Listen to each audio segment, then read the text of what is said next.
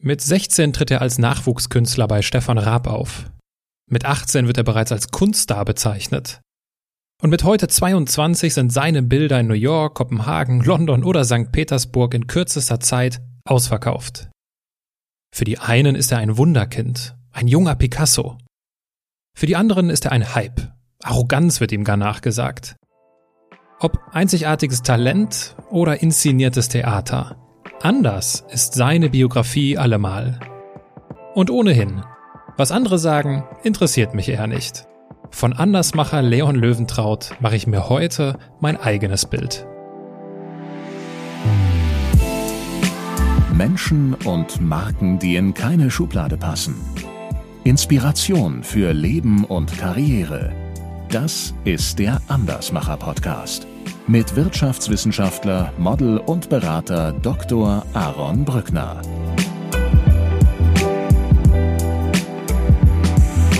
Ich wollte früher Innenarchitekt werden, dann wollte ich Möbeldesigner werden, dann wollte ich auch mal Tierarzt werden, obwohl das komplett rausfällt jetzt mittlerweile. Da hatte ich in der Tat einen Traum, wo ich mitten in der Nacht äh, wach geworden bin und habe geträumt, dass ich meine erste internationale Vernissage vor meinem 18. Lebensjahr in London eröffnen werde. Das war echt ein sehr, sehr spektakulärer Trip, der mich heute auch immer daran zurückerinnert, wie ich angefangen habe. Und so einfach, wie sich das viele vorstellen, war es dann halt doch nicht.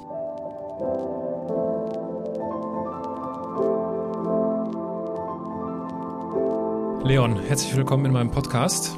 Vielen Dank. Äh, ich habe mich letztens mit jemandem darüber unterhalten. Hm, wir haben irgendwie über, über Oliver Pocher gesprochen. Und derjenige weiß auch, dass ich jetzt, was Pocher so in den letzten Wochen so für Content veröffentlicht hat, sehr intensiv verfolge. Nämlich fasziniert das, weil er einfach Medienfachmann ist. Und dann sprach ich mit meinem äh, Bekannten und er sagte so, ja, ja, und dann, dann, dann hat er da auch im Hintergrund sein Löwentraut hängen. Ich dachte mir so, Löwentraut, meinst du Leon Löwentraut? Ja, ja, der, der, der Künstler. Ich ja, den interviewe ich bald. Ach was. Und so, ja, und da habe ich gesagt, bist du sicher, dass im Hintergrund bei Pocher, weil da ist ja immer dieses eine Bild, ne? Bist du sicher, dass das ein Löwentraut ist? Ja, ja, das, das sieht aus wie ein Löwentraut, hat er gesagt. Deswegen die Frage, ist es ein Löwentraut? Ja, das ist ein Löwentraut. Also ich würde eigentlich niemals verraten, wer jetzt meine Bilder kauft. Aber da er das ja ziemlich öffentlich macht und ich ja auch öffentlich Stellung dazu bezogen habe und ihm auch gedankt habe, dass er mithilft, die Kunst an den Menschen zu bringen und zu verbreiten, dann habe ich auch eine Story zu ihm gemacht und die hat er repostet, deswegen ist es jetzt öffentlich und deswegen kann ich auch sagen, dass okay. es da hängt. Ja, die Story ist dann an, die habe ich dann nicht gesehen. Aber wenn, wenn Leute sowas sagen, so, ja, ich habe, ich glaube, das ist ein Löwentraut. Was meinen die denn? Was ist denn ein Löwentraut? Ja, ein Löwentraut ist, sind die Bilder, die den Wiedererkennungswert haben. Und meine Bilder zeigen in dem Stil, wofür ich bekannt bin. Ich habe ja meine bestimmten Techniken. Natürlich entwickeln sich die Techniken auch ähm, vehement, gerade im Unterbewusstsein, aber trotzdem ist der Strich immer der gleiche. Und das ist das Wichtige für einen Künstler, dass jedes Bild unterschiedlich ist, jedes Bild eine andere Geschichte erzählt, aber trotzdem man den Wiedererkennungswert in den Bildern erkennt den kein anderer Künstler nachmachen kann, weil es die eigene Handschrift ist. Und das ist das Interessante eigentlich an der ganzen Sache. Und wir schauen mal, wie es so alles dazu gekommen ist, dass du solche interessanten Sachen machst. Oder wie Stefan Raab 2015 gesagt hat, Zitat, dieses abstrakte Zeug, ja. hat er, glaube ich, äh, über, über die, die Kunst gesagt. Ich beginne meine Gespräche mal mit einem Steckbrief. Dein Name? Mein Name ist Leon Löwentraut. Dein Alter? 22 Jahre. Deine Heimat? Düsseldorf. Deine Geschwister? Habe ich keine. Dein Vorbild? Jean-Michel Basquiat und Pablo Picasso. Was haben die beiden gemeinsam? Sie haben beide gemeinsam, dass sie mehr oder weniger Autodidakten waren.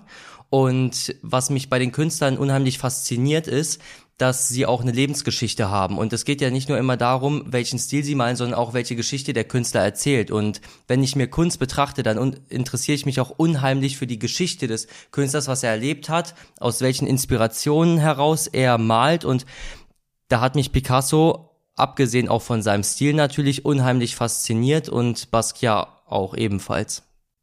Angenommen, du sitzt abends an einer Hotelbar. Mhm. Was würdest du trinken? Ich glaube erst ein Negroni und dann ein Gin Tonic.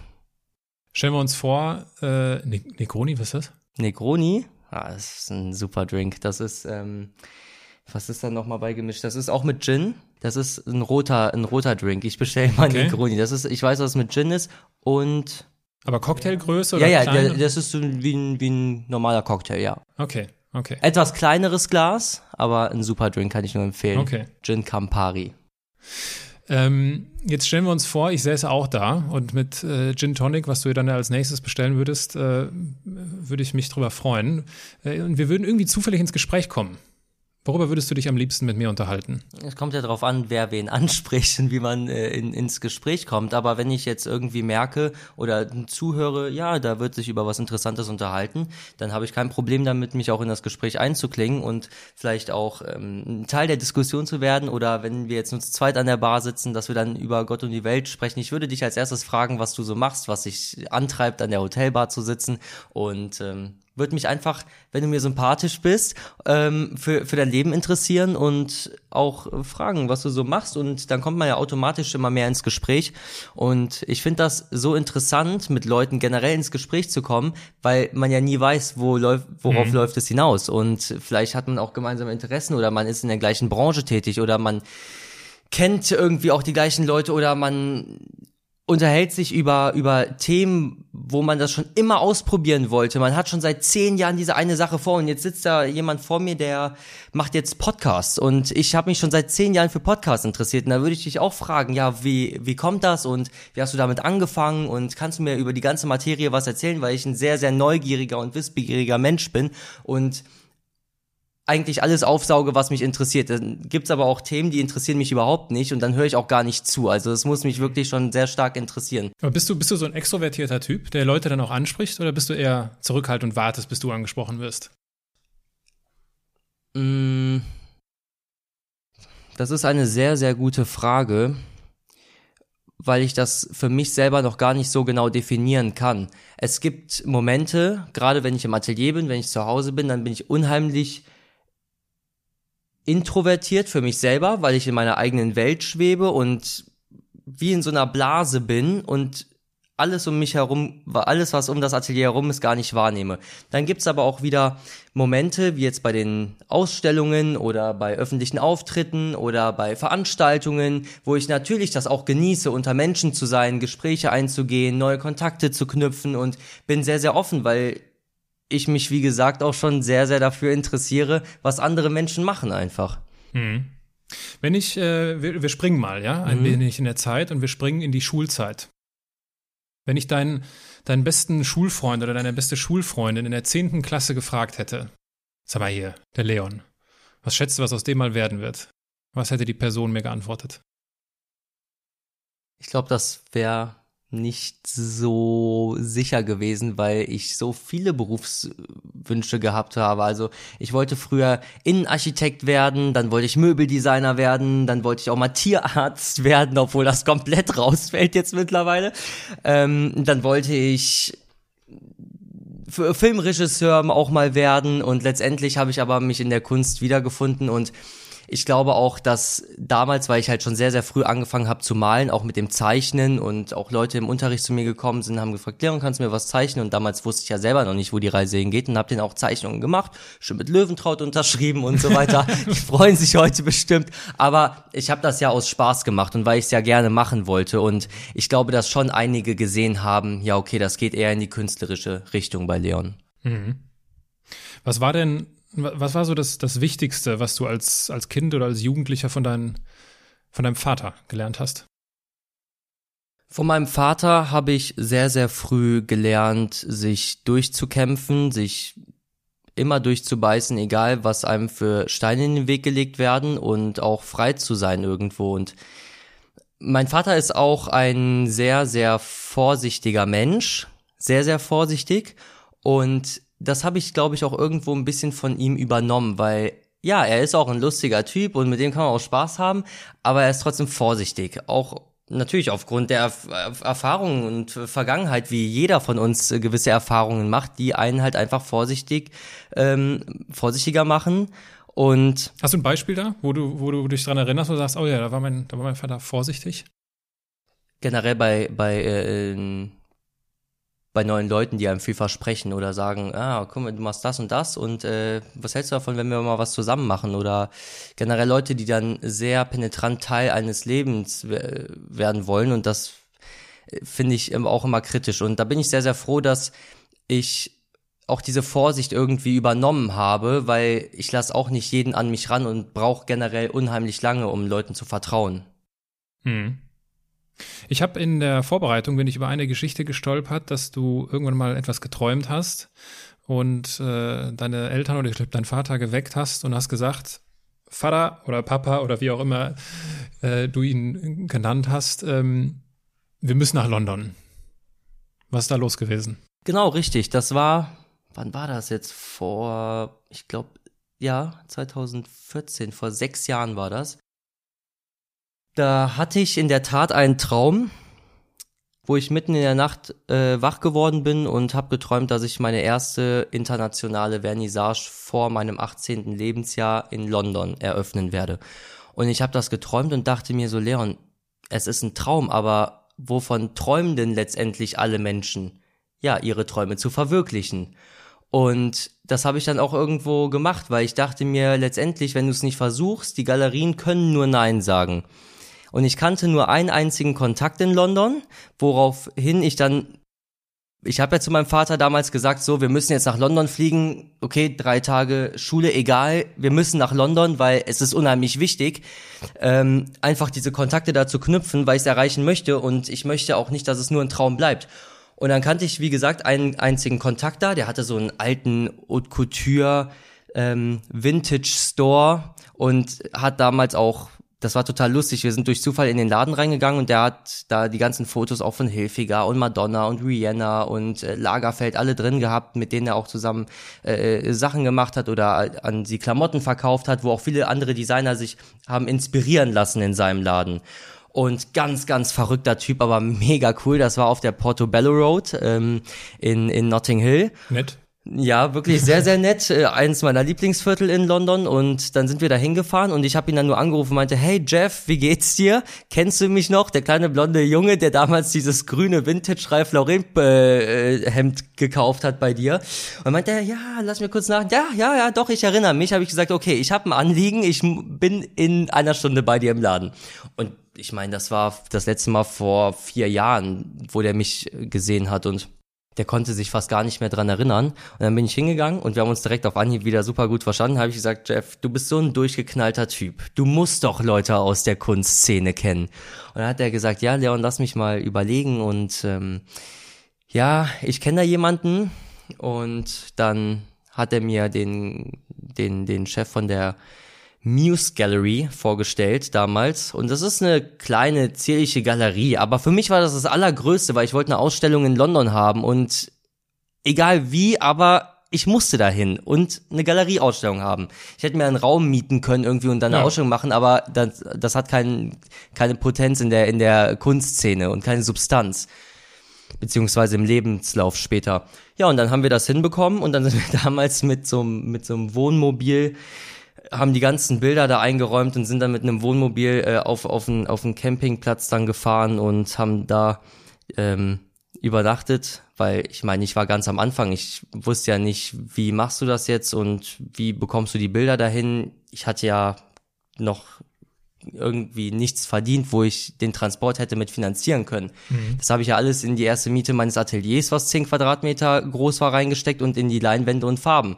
Ja, und da haben meine Eltern mir das ermöglicht, dann sind wir zusammen hingefahren habe noch einen Freund mitgenommen und dann hatte ich meine erste Ausstellung da und das war echt ein sehr, sehr spektakulärer Trip, der mich heute auch immer daran zurückerinnert, wie ich angefangen habe und dass es halt nicht irgendwie der leichte Weg war, jemanden anrufen, bitte mach mal eine Ausstellung für mich und ja, deine Bilder sind cool, komm in die Galerie, wir machen das, bisschen Pressearbeit, dann lässt alles verkaufen und fertig. So einfach, wie sich das viele vorstellen, war es dann halt doch nicht. Und das hat mich sehr, sehr geprägt und deswegen verbinde ich heute auch unheimlich viel noch mit der Stadt London. Das glaube ich dir. Und äh, ein, eine weitere Situation, woran man merkt, dass es ja gar nicht so einfach äh, ist, so einen Weg zu gehen, ist ja, dass du, äh, nachdem du dein, dein Fachabi abgeschlossen hast, äh, übrigens mit einer 3 in Kunst, wenn ich das richtig gelesen habe, ähm, hast du dich an der Kunsthochschule in Düsseldorf beworben und wurdest da kurzerhand abgelehnt. So, Jetzt schätze ich dich so ein, ich habe mir so ein paar Sachen über, über dich angehört, durchgelesen, mir Videos angeguckt und ich schätze dich so als vom Typen her, schätze ich dich so ein, dass dich das extrem anspornt, sowas. Also ich glaube überhaupt nicht, dass sich das irgendwie, natürlich, ich glaube auch, dass sich das trifft, aber das Ergebnis ist, jetzt erst recht. Liege ich da richtig? Da liegst du schon irgendwo richtig, absolut. Am Anfang, als es sehr, sehr akut war, diese Absage von der Kunstakademie, da bin ich an die Decke gegangen und dachte, das kann doch nicht wahr sein. Da gibt es so viele Künstler, die sich bewerben, da werden so viele Künstler angenommen, auch wenn das Auswahlkriterium natürlich ähm, schon streng ist da, aber ich wusste, ich habe was drauf und konnte mir nicht erklären, warum die mich ablehnen.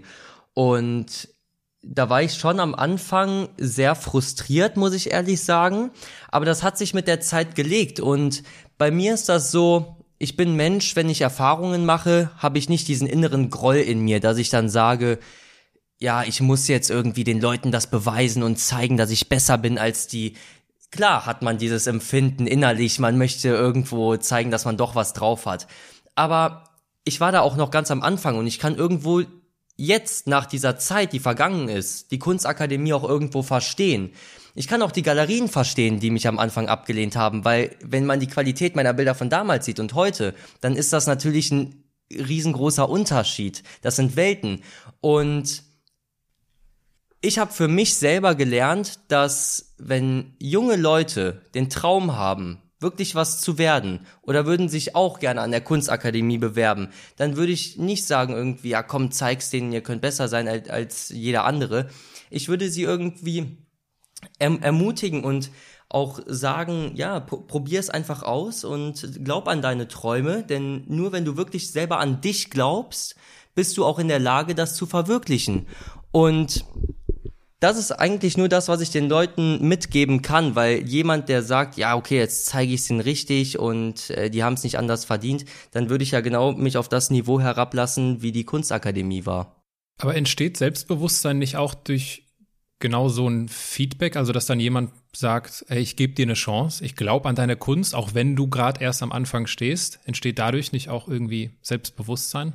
Ja, definitiv. Also es gab natürlich Leute, die auch an mich geglaubt haben und die meine, meine Kunst super fanden und das hat mir auch das Gefühl gegeben, ja, das ist irgendwie richtig, was du machst. Und was mich unheimlich fasziniert hat an der ganzen Kunst, ist, dass ich gemerkt habe, es geht immer weiter. Ich kann so viel entdecken. Ich habe jetzt wieder letzte Woche so viele neue Techniken für mich entdeckt, die hat mir keiner beigebracht. Das kommt einfach, wenn man autodidaktisch arbeitet, dann probiert man so viel aus und auf einmal passiert etwas, wo man gar nicht mit gerechnet denkt, wow, das ist ja Wahnsinn, was da gerade passiert. Und das ist das Verrückte an der Kunst.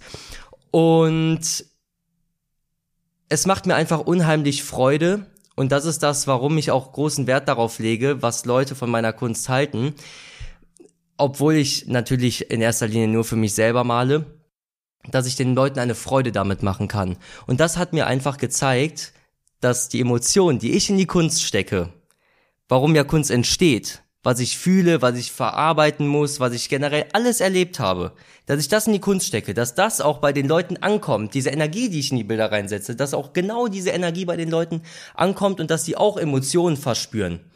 Und das finde ich auch das Spannende gerade an meiner Kunst, weil sie sehr polarisierend ist. Es gibt viele Leute, die können sich jetzt nicht so damit identifizieren oder sagen, ja, das ist ja nix oder regen sich darüber dermaßen auf, aber auch das sind Emotionen und mhm. auch das soll meine Kunst auslösen, weil sie soll zum Nachdenken anregen und man denkt nicht nach, wenn alles immer nur Friede, Freude, Eierkuchen ist und deswegen kann man auch anhand der Titel von den Bildern auch erkennen, worum es mir in den Bildern geht. Und dann gibt's wieder andere Leute, die finden meine Kunst super und sagen, boah, ich würde mir das direkt an die Wand hängen und würde mich jeden Tag daran erfreuen, so wie es den Leuten auch geht, die Bilder von mir besitzen. Und das freut mich halt unheimlich wieder. Mhm. Also über dieses Thema, äh, wie gehst du damit um, was Menschen von deiner Kunst halten, da möchte ich definitiv mit dir ausführlich drüber sprechen. Ich würde es an der Stelle ein bisschen äh, nach hinten schieben äh, und zunächst einmal über deine äh, über deine ganzen Erfahrungen reden wollen. Also du hast ja,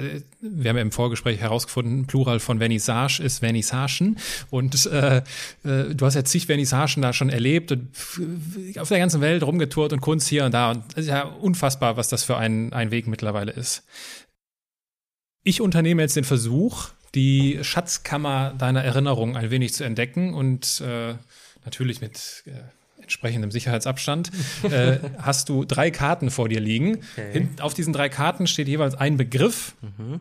Und zwar stehen da schönster, traurigster und lustigster drauf. Und äh, ich würde dich bitten, eine Karte nach eine Karte nach der anderen umzudrehen und so deine Erfahrung und deine Vernissage-Erfahrungen Revue passieren lassen. Also was war im, im Kontext deiner Ausstellungen dein schönster, deine schönste, dein lustigster und dein traurigster Moment? Okay, also die lustigste Erfahrung auf einer Vernissage.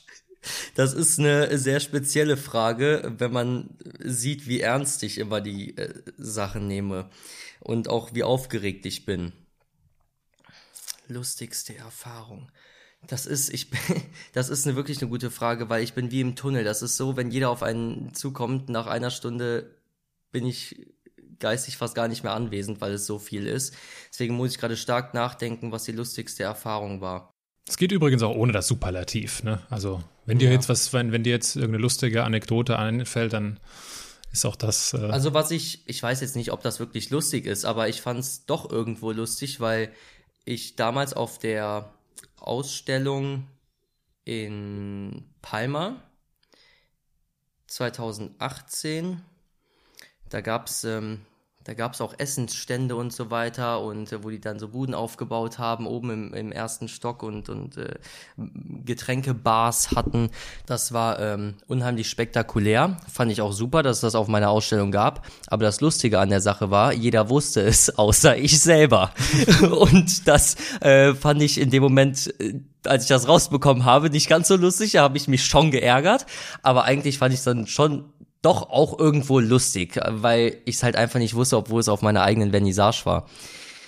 Ja, das war ein Okay, eine gute Erinnerung also an Palma. Ja, definitiv, definitiv eine gute Erinnerung. Die schönste Vernissage, schönste Erfahrung auf einer Vernissage. Hm. Ich muss ja auch immer die Vernissagen durchgehen. Die schönste.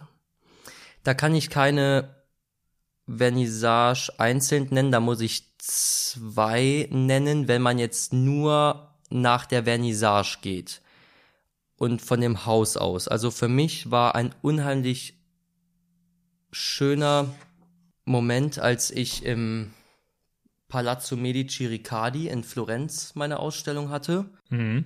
und im Pushkin Museum in St. Petersburg. Das waren für mich unheimlich schöne Momente, weil es mir gezeigt hat, dass meine Kunst wertgeschätzt wird.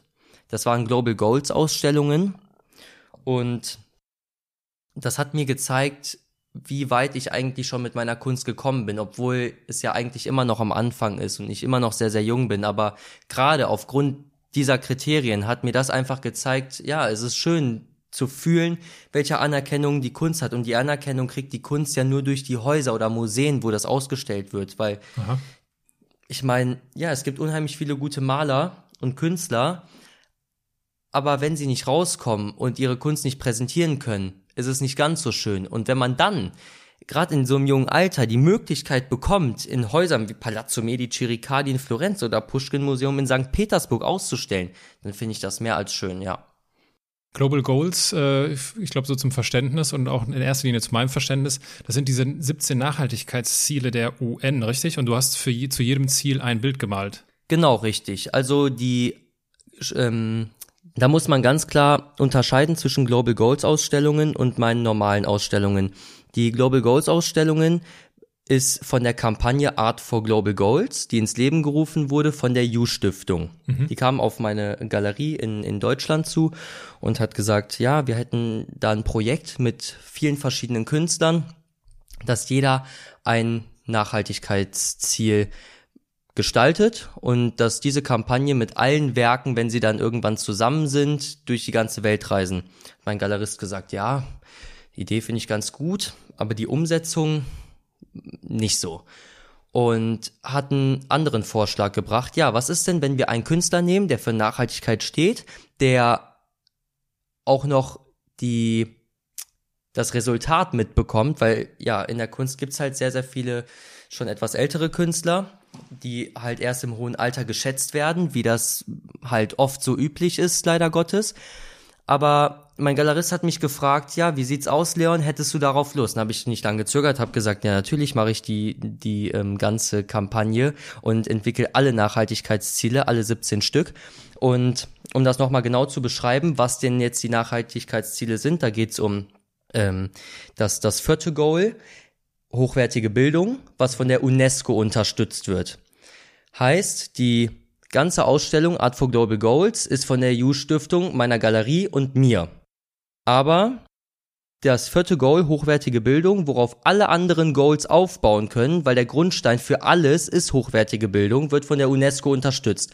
Und von der UN und von der Weltgemeinschaft wurden die Nachhaltigkeitsziele, die offiziellen Global Goals, bis zum Jahr 2030 verabschiedet, mhm. wo, wie ich gerade schon gesagt habe, hochwertige Bildung der Grundstein ist. Es geht aber auch um sauberes Trinkwasser, es geht um saubere Sanitäranlagen, es geht um Gleichberechtigung zwischen Männern und Frauen, es geht um Leben unter Wasser, Leben auf dem Land, es geht um nachhaltige Energie, es geht um ja, Gleichberechtigung und das ist das Spannende einfach, dass auch dieses Thema so viel ähm, Punkte beinhaltet, wo man sich auch selber mit identifizieren kann. Das heißt, wenn jetzt ein auch Kunstbanause durch die Ausstellung geht, kann er sich mit irgendeinem Bild identifizieren, weil wenn er sich vielleicht jetzt nicht so für das Leben unter Wasser interessiert, weil er jetzt nicht irgendwie verspürt, Korallenriffe irgendwie retten zu wollen, aber dann das Bild sieht, wo es um Infrastruktur geht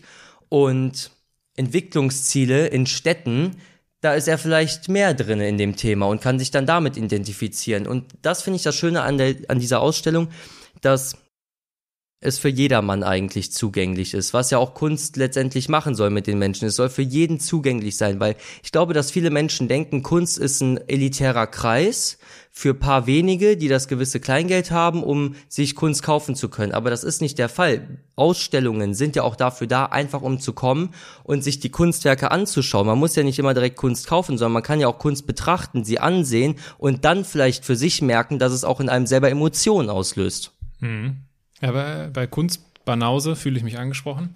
Das heißt, ich würde also auch was finden. Und diese Nach Nachhaltigkeitsziele, äh, da verweise ich gerne auf zwei andere Podcast-Gäste, äh, Margret Rassfeld und Jamila Tressel von Schule im Aufbruch, die sich das Nachhaltigkeitsziel äh, Bildung nämlich äh, zu Herzen nehmen und Schule anders machen. Und wir haben noch eine letzte Karte. Eine letzte Karte. So, traurigste. Traurigste. Also ich kann mich an keine traurige Vernissage erinnern, deswegen kann ich nur sagen, dass ich unheimlich traurig war, als ein Tag später, sprich ein Tag nach dem Abend, wo die Vernissage stattgefunden hat, in Ibiza letztes Jahr, wo meine Sommerausstellung war. Das war eine spektakuläre Ausstellung, da war sehr, sehr viel Action und als das alles vorbei war, weil wir ein halbes Jahr darauf hingearbeitet haben, dass alles perfekt auch inszeniert wird und alles perfekt hängt und die ganze Planung, das ist ja ein riesiges Thema, eine Ausstellung zu planen und zu organisieren. Bis das alles gestanden hatte, das hat einige Zeit gedauert und als das dann schwuppsiwupp innerhalb von mhm. drei Stunden dann vorbei war wieder, war ich am nächsten Tag schon ziemlich traurig, ja. Das kennt, kennt man auch von, ähm, von Sportlern und ich, also ich kenne es von, von so Kletterern, die so auf die Monate und Jahre auf so einen Berg hin arbeiten, sich vorbereiten, mhm. den Berg hochsteigen. Ich glaube, Reinhold Messner und so, die, die referieren ja auch reihenweise darüber und sagen, du fällst danach in so ein richtiges Loch. Weil du hast es geschafft, du hast so dein Ziel erreicht und danach ist halt so, so ein bisschen Leere. Daran erinnert mich das. Ja, letztendlich muss man sich ja überlegen, warum hat man diese Lehre? Ein Mensch besteht zu 100 Prozent aus Energie. Und wenn man dieses Ziel vor Augen hat, gibt man 50 Prozent in die Energie rein, beziehungsweise man gibt 50 Prozent seiner Energie für sein Ziel. Heißt, man ist zu 50 Prozent Energie hat man in sich drinne und die anderen 50 Prozent investiert man in was anderes rein. Wenn man das Ziel dann aber erreicht hat, kann man nichts machen. Dann sind die 50% Energie letztendlich ein Vakuum in einem drinne. Und die müssen erstmal aufgefüllt werden. Wie werden die aufgefüllt? Mit neuen Zielen, mit neuen Ideen, mit neuen kreativen Gedanken, um nochmal mehr zu erreichen. Und letztendlich ist es in dem Moment traurig, in ein Loch zu fallen. Aber ich bin der Meinung, dass dieses Loch ein viel, viel mehr motiviert, etwas noch Größeres danach zu erreichen. Ich meine, gut, du hast jetzt gerade das Beispiel genannt mit Reinhold Messner, der dann auf den Mount Everest gestiegen ist. Es gibt keinen höheren Berg, der ist dann vielleicht in ein noch tieferes Loch gefallen. Aber ja, vielleicht ist sein nächstes Ziel, bis äh, zum tiefsten Punkt äh, des Meeres zu gelangen. Wer weiß. Also es gibt immer wieder neue Wege und immer wieder neue Möglichkeiten, wo man sich dran festbeißen kann und das Gefühl ja. verspürt, noch mehr erreichen zu wollen und vielleicht auch neue Dinge erreichen zu wollen. Ganz viel erreichen wollte auch äh, Wolfgang Beltracchi. ja. Wie stehst du zu ihm? Ich sag mal so, was der Typ drauf hat und wie der malen kann, wie der Kunst malen kann, wie der Kunstwerke schafft, das ist, ähm, das neigt zum Genie. Das muss man schon natürlich sagen, weil malen kann er. Ich zitiere mal äh, Wolfgang Beltracchi also für alle die, die ihn nicht kennen, einfach gerne mal googeln. Ich kann es auch gerne verlinken. Ist so mit so, ich würde mal sagen, so der bekannteste Kunstfälscher. Ne? Ja, ja, absolut. So. Zitat Wolfgang Beltracchi. Ich wage zu behaupten, dass es einfacher ist, ein Bild für eine halbe Million zu verkaufen, als für 10.000. Bei, also er bezieht sich dann auf die halbe Million. Da glaubt einfach keiner mehr, dass das nicht echt ist.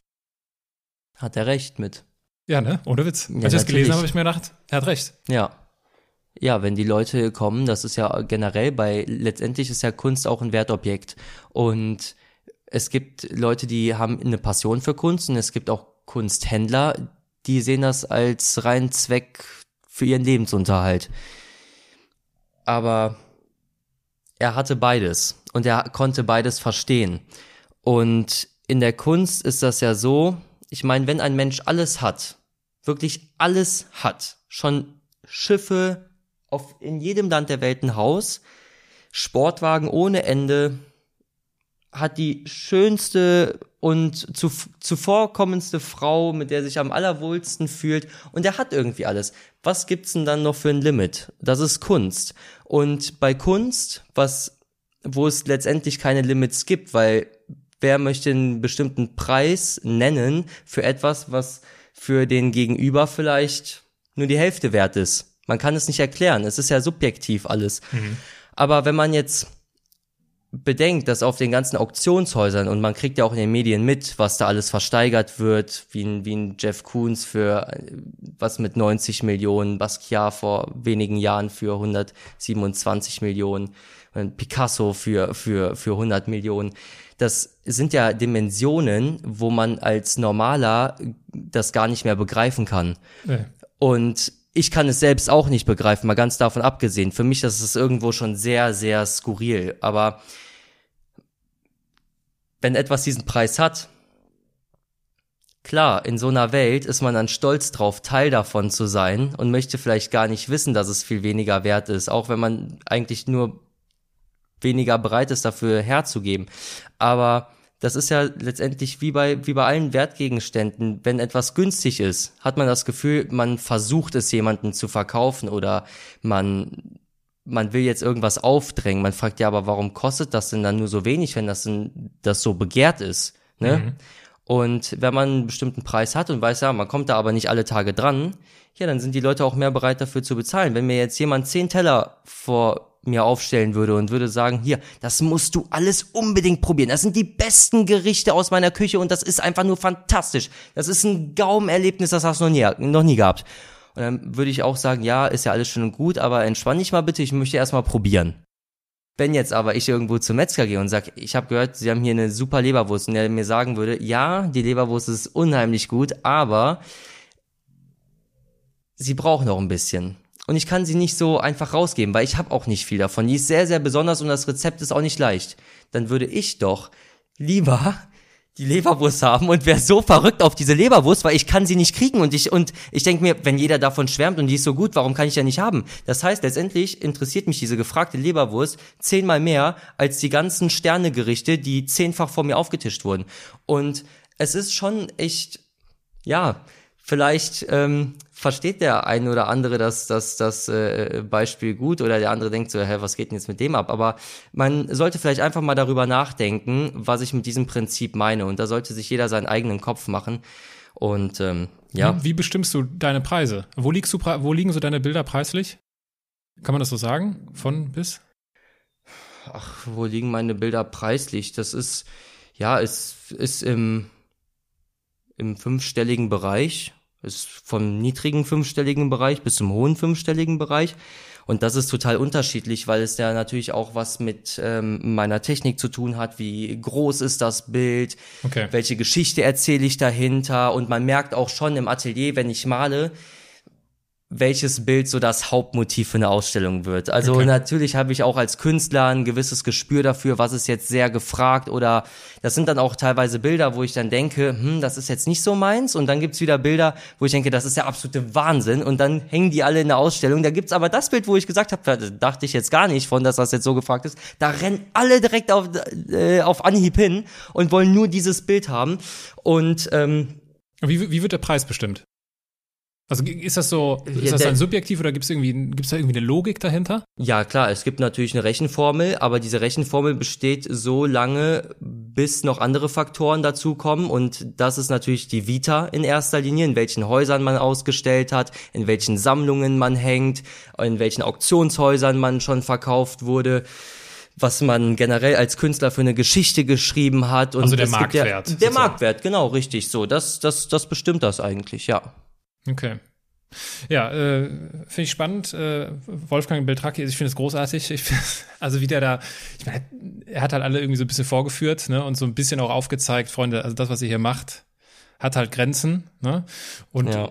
faszinierend finde ich daran, dass es ja noch zig Bilder gibt von ihm und keiner weiß, wo die sind. Also es sind ja noch ganz viele da draußen. Ja, das ist ähm, total lustig. Ich meine, ich stecke nicht in seinem Kopf, aber wenn man dann so, äh, wenn man ich, ich weiß auch gar nicht, so viel habe ich mich nämlich jetzt nicht mit ihm beschäftigt, aber ich finde den Gedanken schon irgendwie lustig, wenn er durch die Museen geht und sagt, das ist von mir, das ist von mir, ja. das ist ein Original, das ist von mir.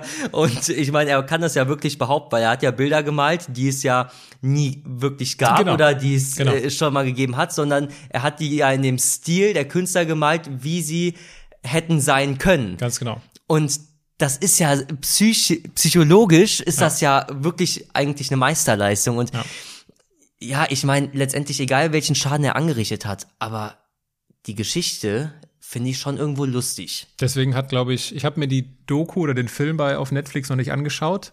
Äh, Gibt es auch mittlerweile als Film. Wolfgang Beltracchi war auch, war ja auch in den Medien und äh, Stefan Raab und alles Mögliche. Äh, sehr, sehr äh, amüsant. Ich greife an der Stelle das Thema wieder auf, was wir eben schon kurz angeschnitten haben, das Thema Feedback. Also, wenn ich zum Beispiel sowas lese bei dir, Süddeutsche Zeitung, äh, die ich weiß nicht aus welchem Jahr, äh, behauptete dann, Löwentraut werde von einer Geld- und Publicity-fanaten Kunst- und Medienszene ein bisschen früh zum neuen Picasso hochgejubelt. Oder ist ja noch, das geht jetzt nicht irgendwie direkt ans Persönliche oder so, ne? Ähm, aber ist da was dran? Findest du, dass es bei dir zu schnell ging? Also man muss ja natürlich unterscheiden zwischen was geschrieben wird und wie es wirklich ist. Ich habe das Gefühl, dass es auch Journalisten gibt, die es sich ab und zu sehr einfach machen und aus dem Internet abschreiben. Deswegen sage ich immer, Leute, wenn ihr irgendwas wissen wollt, dann fragt mich direkt bitte. Weil ich mag es nicht, wenn man irgendwas erzählt, was nicht stimmt und das dann irgendwie so darstellt, als hätte man das großartig nachrecherchiert, wenn es nicht der Fall war. Natürlich ist ein Interview auch eine Sympathiesache. Natürlich sitzt man einem Menschen gegenüber, den man vorher noch nie gesehen hat. Man weiß am Anfang nicht, man weiß am Anfang nicht, ist der Mensch einem sympathisch oder nicht. Mhm. Und wenn ein Journalist mir nicht sympathisch ist oder ich ihm nicht sympathisch bin, dann hat er natürlich irgendwo in dem Moment die Macht über mich, meine, also seine, sein Artikel so zu schreiben, dass er mich in ein etwas anderes Licht rücken ähm, kann, möchte, wie auch immer, um mich halt nicht so darzustellen, wie ich wirklich bin. Und wie bist du denn wirklich? Ich bin eigentlich ein offener Mensch und ich tu keiner Fliege was zu Leide, wenn mir niemand was zu Leide tut. Und das unterscheide ich auch bei den kleinsten Dingen. Also wenn ich merke, jemand möchte mir das Wort im Mund umdrehen, dann sage ich auch ganz bewusst, ey Leute, hört mal zu, kommt ihr hier hin, um irgendwie schlecht über mich zu schreiben oder mich einfach bloßstellen zu wollen oder interessiert ihr euch für das, was ihr macht? Deswegen mag ich es auch nicht, wenn Journalisten im Internet abschreiben, weil die schreiben dann ab und schreiben genau das Gleiche, was der Journalist vor ihnen geschrieben hat. Und ich bin der Meinung, dass wenn ein Journalist sich die Mühe macht, auch zu mir zu kommen, in, ins Atelier und alles oder ein Interview zu führen, dann soll er auch bei der Wahrheit bleiben und dann ja, wenn da sowas geschrieben wird, ich meine, man hört ja auch schon raus, dass da ein gewisser Neidfaktor einfach ähm, eine Rolle spielt. Ja, das mit dem äh, über den, das mit dem Neid, das finde ich einen interessanten Punkt. Ähm, jetzt ist es ja, also mich fasziniert dieses Thema Feedback. Äh, ich frage auch, ich habe in meinem Podcast viele, viele Bestseller-Autoren und ich frage immer, wie, wie die Damen und Herren mit negativen Amazon-Rezensionen umgehen, zum Beispiel. Ne? Ich hab, hab, nehme mir dann auch regelmäßig die Freiheit heraus, ihnen eine negative Rezension vorzulesen, mhm. um herauszufinden, was macht das mit denen? Mhm. Wie entsteht so ein dickes Fell? So, was viele ja sich, sich aneignen. Und es ist ja grundsätzlich ein Unterschied. Guck mal, angenommen, ich arbeite bei Oetker und ich bin beteiligt an so einer Pizza, die entwickelt wird und die Pizza findet dann irgendjemand blöd. So, das ist, ich habe da eine gewisse Distanz. Wenn ich aber was schreibe, wenn ich was singe, wenn ich was male, in deinem Fall, wenn ich irgendetwas, was meine persönliche Idee war, kreiere und an die Öffentlichkeit bringe, bin ich ja viel verletzlicher. Mhm. Und das ist etwas, was mich, äh, was mich, was mich total fasziniert. Wie gehen Menschen mit dieser ja, Verletzlichkeit um? Ähm, Gibt es da bei dir wenn du das so vergleichst, wo du angefangen hast und wo so die ersten Rückmeldungen im Außen kamen und heute, inwiefern hat sich dein Umgang damit verändert? Ja, natürlich wird man vorsichtiger und natürlich passt man mehr auf im Leben. Aber man darf sich davon auch nicht zu sehr beeinflussen lassen, weil letztendlich geht's ja um das, was man macht. Und wenn man jetzt Künstler ist, so wie ich, und dafür brennt und das liebt, was man tut, dann nimmt man das natürlich nochmal anders wahr und nimmt es auch teilweise persönlich. Klar, es wäre gelogen, wenn ja. man sagen würde, man nimmt das alles nicht persönlich. Ähm, man muss aber, und das habe ich mit der Zeit gelernt, auch gewisse Dinge einfach nicht an sich ranlassen und sich den Schuh nicht anziehen, weil viele wollen einem einen bestimmten Schuh anziehen, den man dann mit sich rumschleppt und hinter sich herzieht, obwohl man es teilweise gar nicht nötig hat. Und hast du, ein Beispiel, mein, hast du ein Beispiel dafür, wo du gemerkt hast, ah, das ist, da will ich mich gar nicht drauf einlassen, das lasse ich jetzt nicht an mich ran?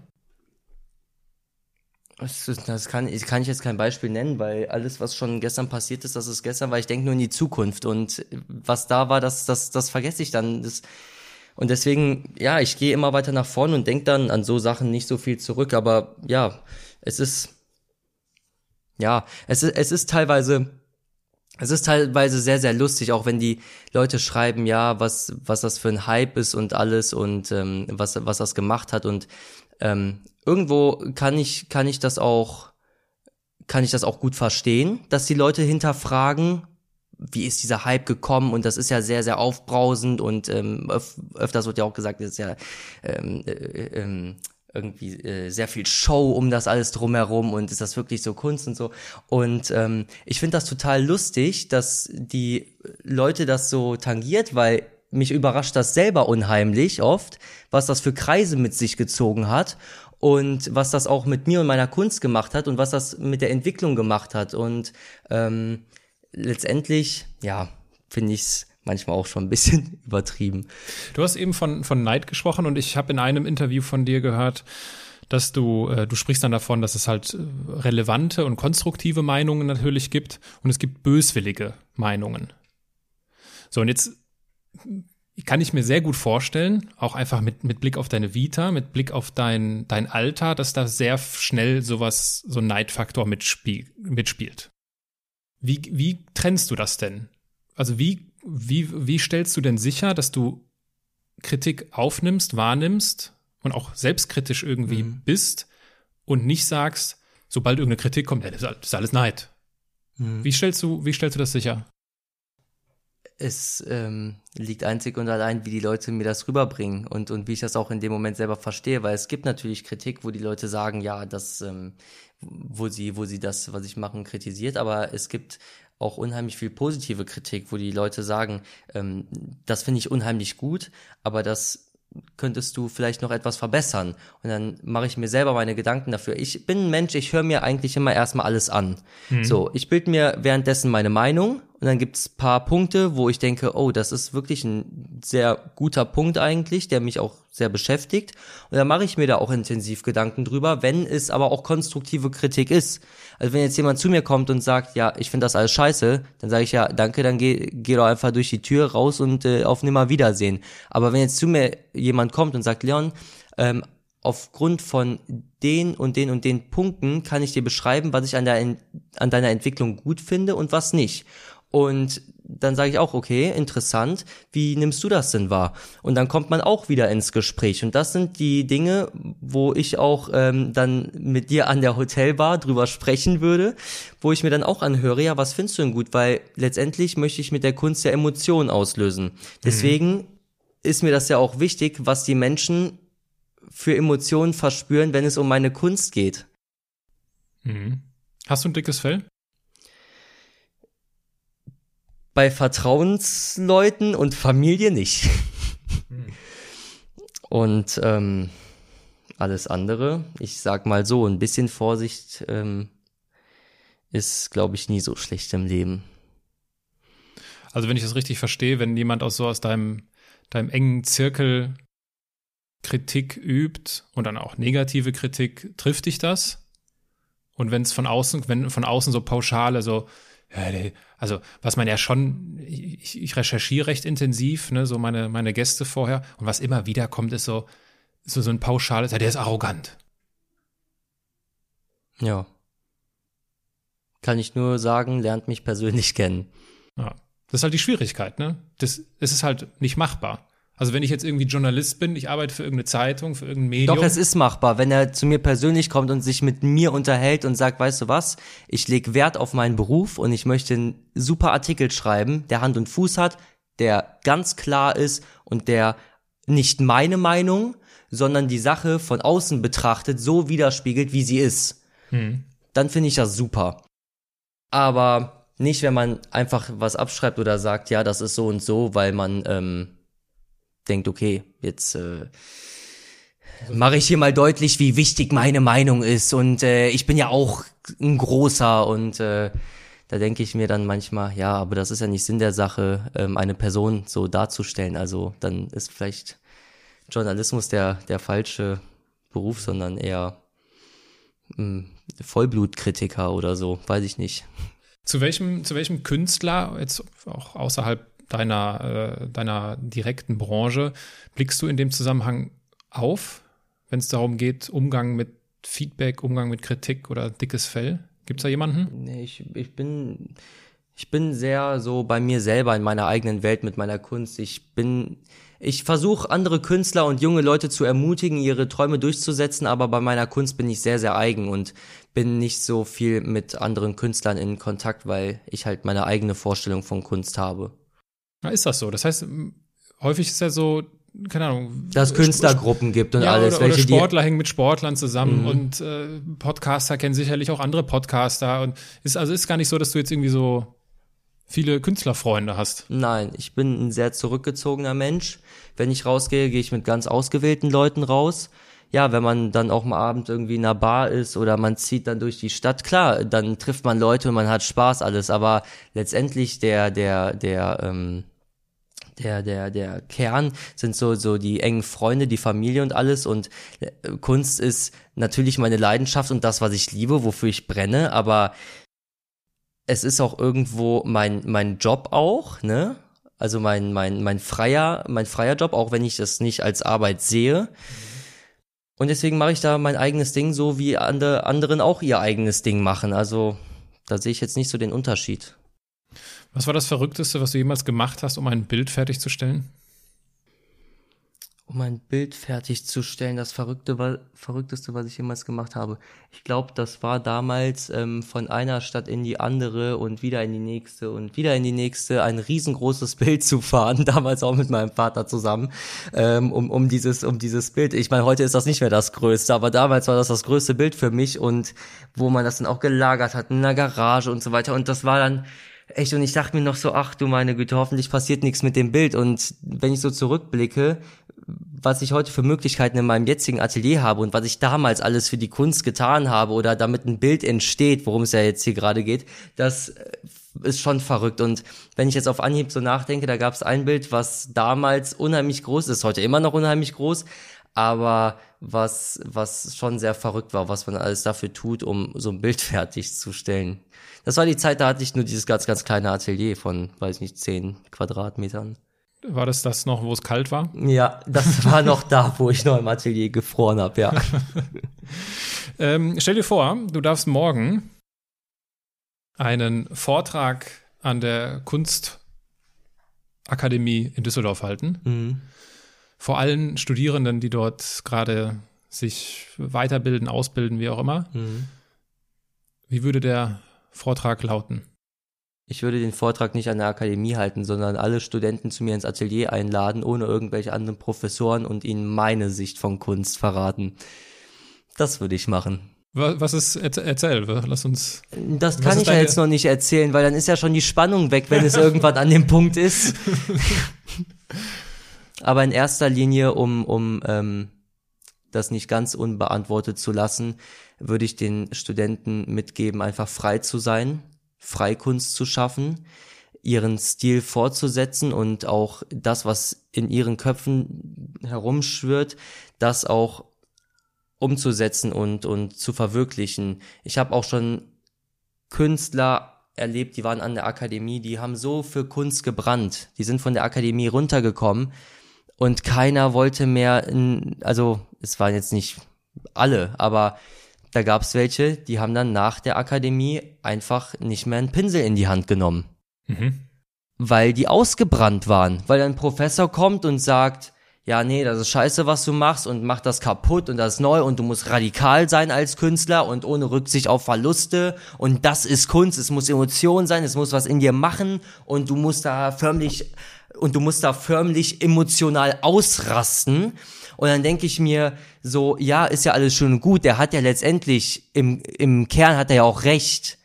Aber bitte lasst dem Künstler seine Freiheit, dass er die Zeit hat, sich zu entwickeln, um sich auch selber zu finden. Weil es gibt unheimlich viele Künstler, die sind nicht so wie ich und können auch irgendwem gegenüberstehen und ganz klar ihre Meinung vertreten, sondern lassen sich sehr, sehr leicht beeinflussen von welchen, wo sie das Gefühl haben, auch irgendwann so sein zu wollen wie sie. Und da denke ich mir, nein, macht euch nicht verrückt, lasst euch Zeit, arbeitet ohne Druck. Ihr habt noch das ganze Leben vor euch, haben die ja, wenn die an der Akademie sind, so mehr oder weniger. Und dann denke ich mir, macht doch freie Kunst und steht für das, was ihr macht. Das habe ich genauso gemacht und es hat mir bis heute nicht geschadet. Kann ich Kunst überhaupt lernen? Ich bin der Meinung, man kann neue Techniken lernen in der Kunst, aber die Kunst an sich, das muss man verspüren, das ist ein Gefühl in sich, in sich drinne. Also mehr Talent, weniger Training. Ja, für, ich würde auch ähm, sagen, dass Talent nicht das Einzige ist, was ausreicht. Man braucht natürlich Talent, um irgendwo auch Spaß an der Sache zu haben und zu sehen, für was man eigentlich alles in der Lage ist. Aber man muss eigentlich permanent sich ausprobieren und gucken, was ist jetzt mein Stil, was, was liegt mir unheimlich gut, was ist so die Richtung, ob ich jetzt Installation machen möchte, möchte ich jetzt Collagen machen, möchte ich jetzt Malerei machen, möchte ich jetzt Skulpturen entwickeln und, äh, und in der Gießerei arbeiten oder ich möchte, ähm, weiß ich nicht. Es gibt ja so viele, oder ich möchte Videokunst machen. Es gibt ja so viele hm. ähm, Richtungen, was Kunst angeht, dass jeder genügend Zeit haben sollte, um sich auszuprobieren, um zu erkennen, was man selber eigentlich mit sich als Künstler aussagen möchte auch, weil nur Kunst und Talent ist eine Sache, aber man muss ja auch dafür stehen, was man macht. Also man muss sich ja auch selber als Künstler mit seiner Kunst identifizieren. Das tue ich ja auch mit meinen Serien, die ich male, mit Faces oder Singles und Couples oder ähm, Different Minds. Different Minds ist einer meiner größten Serien, die ich bis jetzt gemalt habe Und das spiegelt auch die Erfahrung wieder, die ich mit Leuten gemacht habe, auf den ganzen Reisen, die ich gemacht habe, egal ob ich jetzt privat im Urlaub war oder auch wenn ich da mein Skizzenbuch dabei hatte oder wenn ich jetzt auf einer Ausstellung war. Das ist ganz egal. Man trifft überall Leute. Und das hat eigentlich so das in mir ausgelöst, dass viele was versprochen haben auch am Anfang oder sich als jemand dargestellt haben, wo sich herausgestellt hat, das sind gar nicht die Personen, wie sie sich dargestellt haben. Und das ist jetzt so die enttäuschende Seite, aber auch anders herum hatte ich, muss ich mir auch selber eingestehen, da muss ich auch ehrlich sein, ähm, Vorurteile gewissen Leuten gegenüber, wo sich am Ende herausgestellt hat, das sind ja gar nicht so welche, wie ich das jetzt vermutet habe und mit denen würde ich sogar vielleicht auch abends ein Bierchen trinken gehen oder so. Und das ist das Thema Different Minds. Das sind die Bilder mit den zwei Gesichtshälften, meistens eine helle und die dunkle, die meine Erfahrungen im Leben widerspiegeln mit den Leuten, die ich getroffen habe oder mit ähm, auch alten Freunden. Und ich meine, das Leben ist ein dauernd anlaufender Prozess und es entwickelt sich so viel im Leben, wo man so viel aufsaugen kann und so viel Erfahrungen sammelt und letztendlich alles, was einen nicht, nicht kaputt macht und äh, nicht verzweifeln lässt, macht einen nur stärker. Was uns jetzt ganz besonders stark machen wird, ist die letzte Rubrik in unserem Gespräch. Das sind die Halbsätze. Die Halbsätze. Ich beginne einen Satz, mhm. du beendest ihn spontan. Okay. Ob kurz oder lang, das ist dir überlassen, ja? Okay. Ganz in meinem Element bin ich, wenn? Ich im Atelier bin. Ich bin ein Andersmacher, weil? Ich anders bin. Wenn ich beginne an mir zu zweifeln, dann? Finde ich etwas, was mich anspornt und wo ich noch mehr Energie reinstecke und ähm, suche mir so viele Themen raus, die ich in meinem Kopf habe, wo ich merke, okay, jetzt setze ich auf dieses Thema Priorität, da möchte ich unheimlich viel erreichen und wenn es nicht klappt, dann klappt es nicht, aber dann habe ich es ausprobiert. Wenn ich jemandem den Andersmacher Award verleihen müsste, dann? Elon Musk. Ja, zu Recht.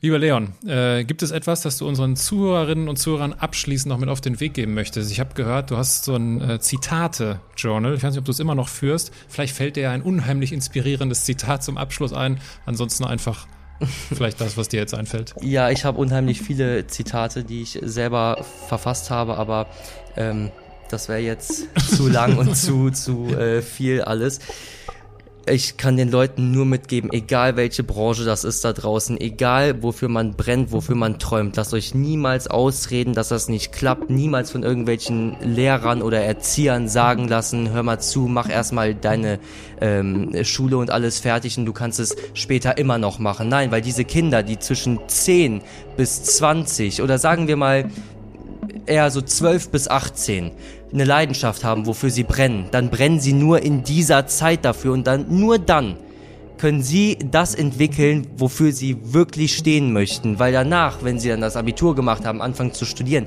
irgendwann sind diese Träume weg. Und irgendwann ist auch dieses Gefühl, dass man dafür brennt, ist das weg. Und deswegen kann ich auch nur allen Eltern raten, wenn ihr irgendwie das Gefühl habt, euer Kind ist wirklich talentiert und ihr glaubt, das kann was werden, dann unterstützt es in jeglicher Hinsicht und auch die Kinder müssen daran festhalten und sich das niemals ausreden lassen. Aber ich spreche nicht davon, okay, jeder soll jetzt was anderes machen und auf die Schule pfeifen, das sage ich nicht. Also es sollen mhm. auch wirklich Talente, außergewöhnliche, außergewöhnliche Talente sein, wo man weiß, es ist wirklich was Außergewöhnliches und es kann was Großes werden. Also nicht, dass jetzt irgendwie eine Mutter sagt, ja, du kannst gut singen, geh zu DSDS und dann wird sie vom Bullen fertig gemacht. Da, von dem Beispiel rede ich nicht. Also wirklich, wenn man was unterstützen kann, dann ja, unterstützt es und ähm, glaubt an euch selber in erster Linie.